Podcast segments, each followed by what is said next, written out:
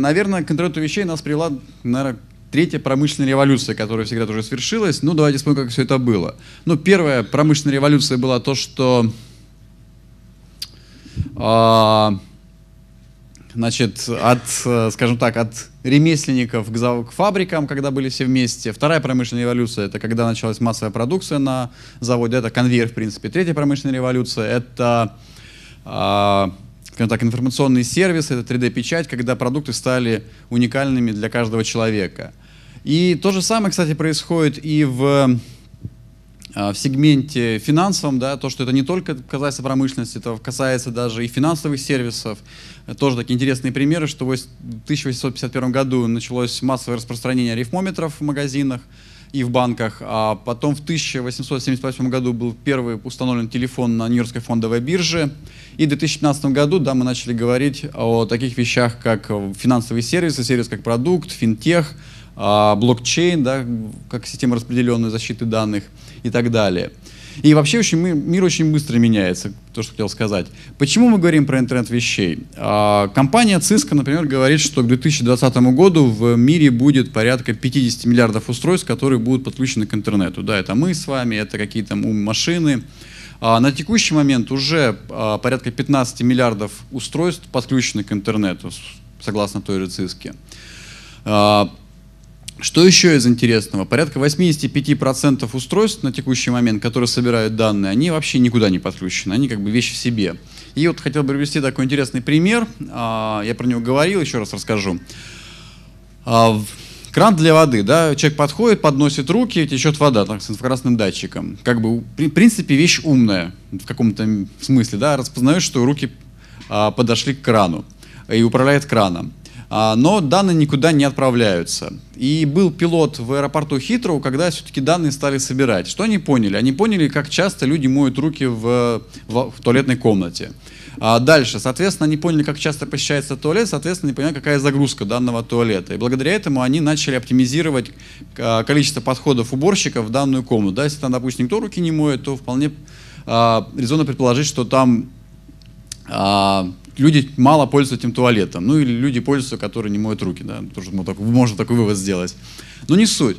А в итоге, соответственно, получение этих данных позволило а, оптимизировать и сократить, сократить расходы на уборку туалетной комнаты. Такой пример. А, еще пример мы общались с заводами в Европе, да, и действительно 85% этих заводов, они как бы вещь в себе, они данные внутри себя собирают, у них есть система SCADA, но никуда эти данные наружу не выходят, и никто их особо не анализирует. И все данные, которые они собирают, исключительно только для сигнализации, да, то, что что-то сломалось, тогда мы идем чиним. А, что еще из интересного? Интересно, вот получается. А, интересно, что все эти 50 миллиардов устройств, согласно тоже ЦИСКи, будут передавать порядка 44 зетабайт данных. Это очень большое количество информации, требующее на самом деле вообще изменения подхода того, как мы понимаем по передачу информации. А, что на текущий момент даже с этим объемом будет тяжело очень справиться, да, и поэтому потребуются не только новые методы, там, протоколы и так далее, а также вообще новые методы а, передачи данных. Ну, вот сейчас очень стало такое модное направление, называется Deep Packet Inspection или DPI, да, когда э, рутится уже не L3 трафик, IP, да, а система раз, разбирает пакеты и доходит до самого верхнего уровня и понимает, что это вообще за пакет, и уже в зависимости от э, типа получателя она переадресует э, эти пакеты сетевые по нужному адресу. Ну, банальный пример, да, это смс да, то, что они роутятся не по IP-адресу, а именно по получателю. И действительно у, у телекома стоят большие системы, которые анализируют сетевой трафик, понимают, кто получатель, и уже э, отправляют пакеты туда, на ту базовую станцию, где действительно находится человек. А, что еще из интересного? Почему мы начали говорить про интернет вещей? Ну, первое, да, вот, там, три пункта я уже про них все время говорю, да, цена сенсора за 10 лет упала в два раза. А, классный пример, то, что мы сейчас напишем там температурный сенсор или что-либо еще, то куча в интернете будет ссылок, где их купить, они действительно стоят копейки. А, что самое приятное, куча есть магазинов в России, это чипы Дип и Амперка, которые, где можно купить сенсоры. Причем можно их купить, их не нужно припаивать, да, допустим, температурный сенсор. Он на разъеме, его можно вставлять в плату, будь то Arduino, будь то Intel Edison, будь то Raspberry Pi, неважно. Соответственно, паять ничего не нужно. И мы с вами буквально там а, простыми инвестициями, покупая только сенсоры и платы, можем собрать какой-то умный дом у себя дома. Или там банальную поливку цветов. А вторая вещь, цена ШПД интернет за 10 лет упала в 40 раз. Это гигантское число. Да? Я с многими своими коллегами общаюсь. Если раньше там все платили за месяц за интернет, то сейчас уже цена такая, что люди просто не думая платят за целый год и пользуются интернетом. Более того, в телефоне да, у нас уже не различается интернет или голос. Мы просто платим за доступ к чему-то. А вторая интересная штука, за 60 лет цена обработки инфо... Ой, да, за 10 лет цена обработки информации упала в 60 раз. Это колоссальное число, да, если мы там опять-таки обратимся в прошлое и вспомним, а, как это было, да, помните, я рассказывал, может быть, что в 75 году, нет, да, в 75 году самый крупный компьютер, самый быстрый компьютер был от компании Cray, назывался CDC 7500, он стоил 3 миллиона долларов тогда, сейчас бы он стоил там порядка 30 миллионов долларов, согласно с инфляцией и так далее. И, в принципе, он соотносится по производительности с сотовым телефоном, iPhone 5. А, соответственно, у нас у всех с вами в кармане сейчас суперкомпьютер по меркам 70-го года. И что еще из интересного, цена хранения информации упала за 10 лет. А в 25 раз, это гигантское число. Я тоже решил придумать какой-нибудь пример, и я вспомнил, что вот Windows 3.1, оно было на 6 дискетах. А вот 95-й на скольких дискетах был, кто помнит? Тут Microsoft должен быть, должен там... На скольки? Абсолютно верно, сразу угадали. Действительно, 13. Я тоже помню это хорошо очень это число очень хорошо помню, потому что когда у меня были все 13 дискет, 13 была испорченная. Вот, представляете, да, вот эту дискету по одной вставляешь, и бац, не работает. Я ее дул в нее, потому что было здорово. А, тогда даже интернета не было в 95 году. Но все рассказывают, что какое-то безумие, просто это красиво, это прорыв. Мне очень хотелось посмотреть на своем компьютере, как это выглядит. Но, к сожалению, не получилось в тот момент. Так к чему я, да? И даже если мы, допустим, посмотрим, дискета была 1,44 мегабайта, соответственно, весь объем заархивированного Windows был порядка, там, не знаю, 20 мегабайт, если даже заархивировать его был 40 мегабайт. Представляете, 40 мегабайт была операционная система, а сейчас 40 мегабайт мы вообще не задумываемся, что это такое. Да? Один щелк нашим фотоаппаратом, и мы сразу делаем фотографию как раз где-то порядка 40 мегабайт. А, и фотографий у нас таких довольно много. Соответственно, что я хочу сказать? Я хочу сказать, что сейчас уровень технологий действительно позволяет создавать устройства, которые собирают данные, а, отправляют данные куда-то по интернету, они обрабатывают эти данные и, соответственно, их хранят или дальше как-то утилизируют. А, что еще из интересного, я общался с компаниями, стартапами, да, и вот мне было тоже очень приятно, когда ребята, которые разрабатывают, а, они, кстати, делают интересное решение, разрабатывают носимый счетчик Гейгера. И, а, значит, не просто как бы он сигнализирует о том, что э, тут повышенная радиация, вообще они, они работают, у них, точнее, друзья занимаются турами по Чернобылю, поэтому, собственно, они начали заниматься счетчиками Гейгера. А, но не суть, да, они не просто как бы сделали счетчик, который сигнализирует, здесь заражено, да, они еще информацию с него собирают в интернет и строят карту, соответственно, а, местности вокруг Чернобыля, показывающей, где повышенный фон радиации, где пониженный. А, и причем они как бы инвесторы заинтересовались этим проектом не только для, собственно, Чернобыля, для других мест. Плюс сейчас они еще разрабатывают носимую электронику для шахтеров, которые сигнализируют о наличии вредных газов, да, взрывоопасных. И, значит, к чему я говорю? Я говорю к тому, что ребята на самом деле были такие воодушевленные, говорят, что раньше, там, не знаю, даже два года назад они не могли подумать о том, чтобы создать такую носимую электронику. Сейчас они говорят, а, куча есть, и сенсоры есть, они дешевые, они доступны, они маленькие, есть и компьютерные устройства, которые помещаются в часы. И, соответственно, сейчас, да, там, будучи даже студентом, а, особо там, а, труда разработать носимую электронику действительно не составляет. Да, можно дать блок здесь сенсор, здесь можно блок компьютер, соединить их интерфейсом. Единственное, что самое главное в этом во всем, это, конечно же, софт. А, двигаемся дальше.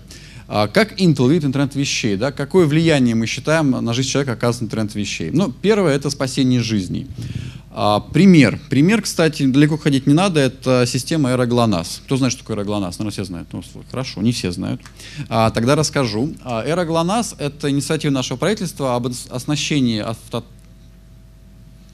автотранспорта неким черным ящиком. Вообще по закону должен, это должно было давно анонсировано быть, но они сдвинули 2020 год. Значит, по закону каждый автомобиль в Российской Федерации, будь иностранной или локальной сборки, должен обладать а, специальным черным ящиком, который в себе содержит акселерометр, а, ГЛОНАСС а, и 3G модем. Собственно, задача этого черного ящика в случае удара, да, мы видим большое ускорение только в обратную сторону от скорости. А, значит, черный ящик понимает, что случилась авария, и он начинает передавать на пост МЧС э, силу удара, координаты. Ну и там, если черный ящик более расширен, то еще можно какой-то голос передать. А зачем это нужно? Значит, если авария случилась в городе, да, человек может увидеть, позвонить. Если авария случилась где-то за городом, на какой-нибудь безлюдной трассе, да, то а, пока кто-то там проедет, увидит, что авария случилась, пока вызовет там МЧС, скорая, да, много времени пройдет, а тут как бы человеческая жизнь. Соответственно, данный черный ящик помогает спасти человеческую жизнь, да, потому что оперативно получается информация об аварии и оперативно а, а, скорая может выехать на место происшествия. Собственно, такой хороший пример – да, собственно, простой и действительно показывает интернет вещей. Да, у нас есть сенсор, который собирает данные с автомобиля, он передает их в интернет, и есть а, пульт, который данные анализирует. А следующий пример – это качество жизни. А качество жизни – это банальный пример, это умный дом, да, далеко ходить не надо. Действительно, сейчас есть возможность управлять с телефона, включать выключать свет. Даже такие примеры, которые действительно облегчают нашу жизнь. А второй пример – это защита планеты.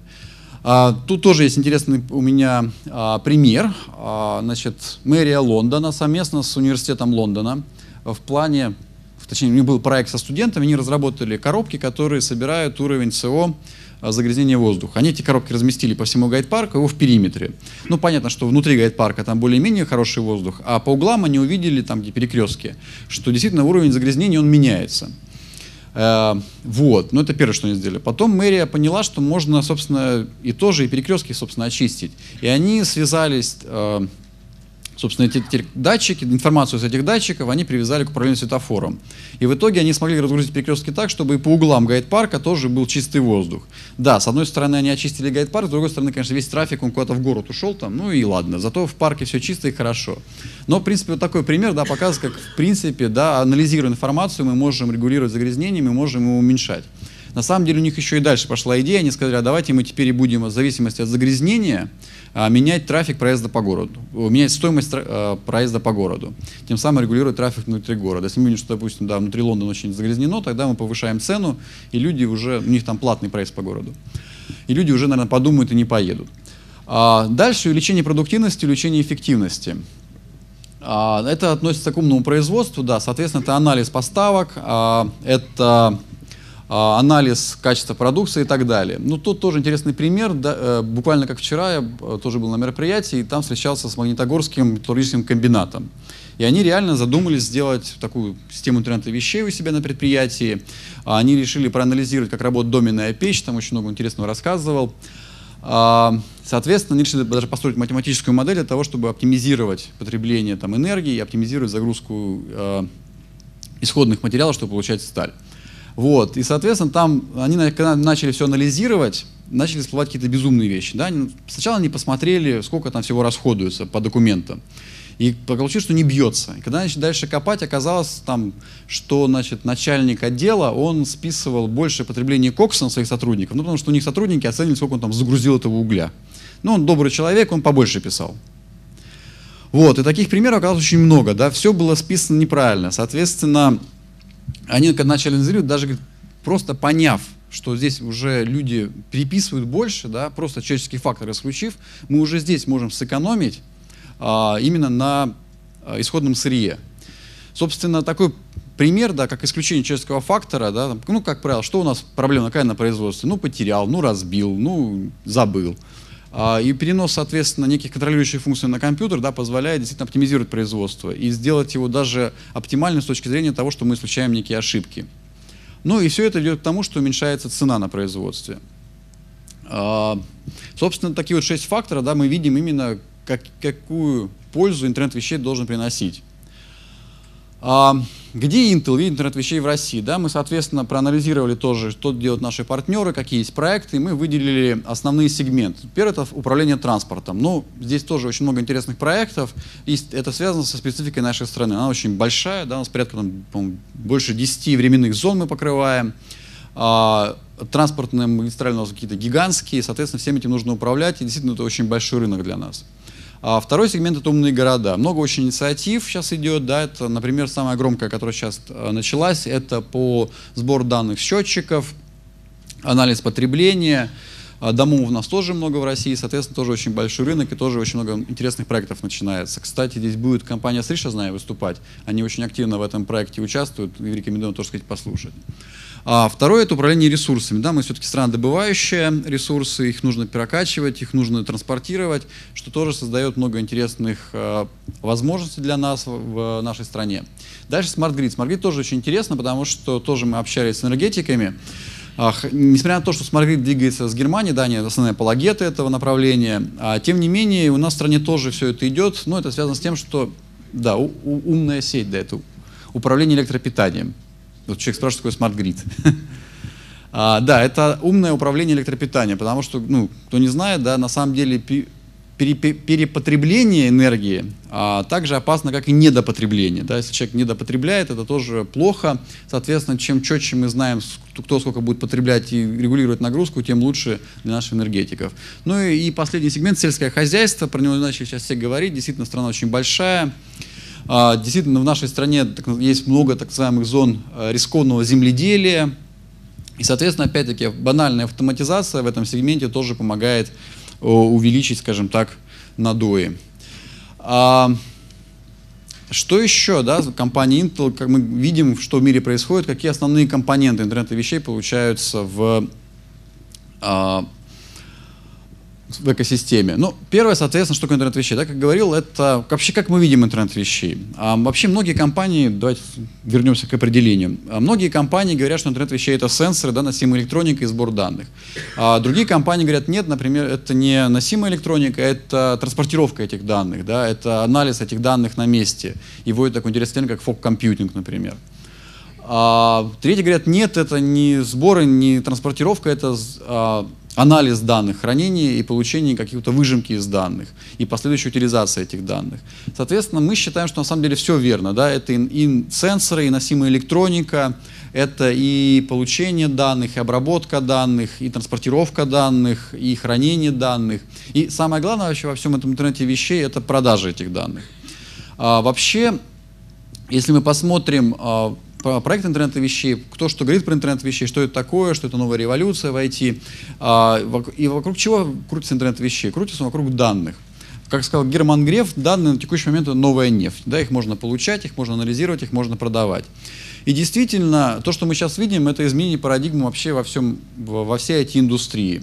Если раньше в IT-индустрии лидерами и двигателями, самыми богатыми компаниями были компании, которые собирали и продавали компьютеры, то теперь как бы рынок компьютеров он уменьшается. И теперь лидерами становятся компании не те, которые продают компьютеры, а которые продают данные, собранные посредством этих компьютеров. А, пример, да, я приводил такой простой, он мне очень нравится, я приводил в прошлом году. А, компания в Америке, стартап, они взяли электронные весы, которые по Bluetooth, взяли компьютер, который опрашивает эти весы, собирает данные, и пришли они в ресторан и сказали, давайте, давайте мы под кеги с пивом поставим эти весы. И мы будем говорить вам, сколько у вас в кеге, просто анализируя вес, осталось пива. А потом они пришли а, к производителю пива и сказали, а давайте вы будете у нас покупать данные о том, сколько пива осталось в ресторанах вашего. И мы будем вам сигнализировать о том, что, например, в конкретном ресторане пива осталось мало, и вы, соответственно, можете превентивно отправить туда грузовичок. В этом случае пиво не закончится в ресторане, да, потому что если оно закончится, то его просто продавать не будет. И, соответственно, для вас это потеря прибыли. А, простая идея, да, соответственно, что они делают? Они, они даже не продают эти весы, они бесплатно ставят, но они продают именно данные, которые получены посредством, собственно, компьютерных технологий. А, нам, кстати, идея тоже очень понравилась, и мы даже, наши инженеры ее реализовали буквально на коленях, да, это не коммерческий продукт, да, мы взяли устройство для прототипирования, мы взяли облако Azure, да, и стали туда слать данные, и нарисовали красивый интерфейс, показывать, сколько пива осталось. Я вот рекомендую вам подойти, у нас на стенде стоит пиво, реальное, мы будем наливать после трех, а, вот. И действительно мы это мониторим, вес. Идея на самом деле очень простая. А, Ее применяют даже уже не для пива, она понравилась Кока-Коле, когда она про это узнала, они стали э, ставить весы под свои холодильники и анализировать, сколько осталось, э, собственно, лимонада в холодильнике, да, просто по весу. Не используя никакие инфракрасные датчики, ничего, просто анализируя вес. А, собственно, а, подводя итог, да, то, что интернет вещей, как мы видим, это не компьютеры, это даже не ПО, да, это именно данные, которые можно собирать и продавать посредством, собственно, компьютеров и ПО. А как можно эти данные собирать? Мы считаем, что основным устройством, собственно, в интернете вещей должен быть некий концентратор или гейтвей, который помогает решать следующие проблемы. Первое – это автоматический поиск и подключение устройств. Соответственно, устройств много, и мы хотим, что когда мы, например, купили умную лампочку, да, мы сразу могли управлять ее с телефона. Как это сделать? А, лампочка сама в интернет не выходит, она выходит по Bluetooth. Можно, конечно, с телефона ее управлять, но лучше всего, если у нас есть устройство, которое опрашивает устройство вокруг себя, некий концентратор, понимает, что это за устройство и как-то их регистрирует. А второе – это э, абстракция протоколов. На текущий момент э, существует гигантское количество протоколов. А, во-первых, как транспорта, там Bluetooth, Six-Low-PAN, ZigBee, еще, либо еще, если мы говорим про беспроводные, проводные, там Modbus, KNX, Wi-Fi, э, Ethernet и так далее и тому подобное. Их гигантское количество. А, соответственно, возвращаясь к лампочке, можно купить лампочки от разных производителей, которые общаются по разным протоколам. Соответственно, чтобы брать лампочкой Philips или лампочкой, произведенной на Тайване, нам нужно будет в телефоне иметь два приложения, что не очень удобно. Там мы хотим иметь одно. Соответственно, некий концентратор, который является неким центром, да, он может знать об этих лампочках, и, соответственно, вы будете иметь одно приложение для того, чтобы лампочками управлять. А, второе, почему мы говорим, что концентратор это очень важно, это быстрые отклик возникающие проблемы. А, были решения умного дома, когда вся логика крутилась на телефоне. Да? Вы приходите домой, у вас есть приложение, которое управляет вашим умным домом, вы включаете, выключаете свет, получаете всю информацию, все здорово. Но когда вы из дома уходите, да, дом становится глупым, потому что из него убрали мозг, собственно, ваш телефон. А, поэтому идеология, да, чтобы все-таки дома, где-нибудь там, где висят автоматы, где есть электросчетчик, например, да, висел компьютер, который, собственно, автономно все делает. Также этот компьютер в случае пропадания интернета все равно обеспечивает функциональность вашего умного дома, ну или какой-то системы.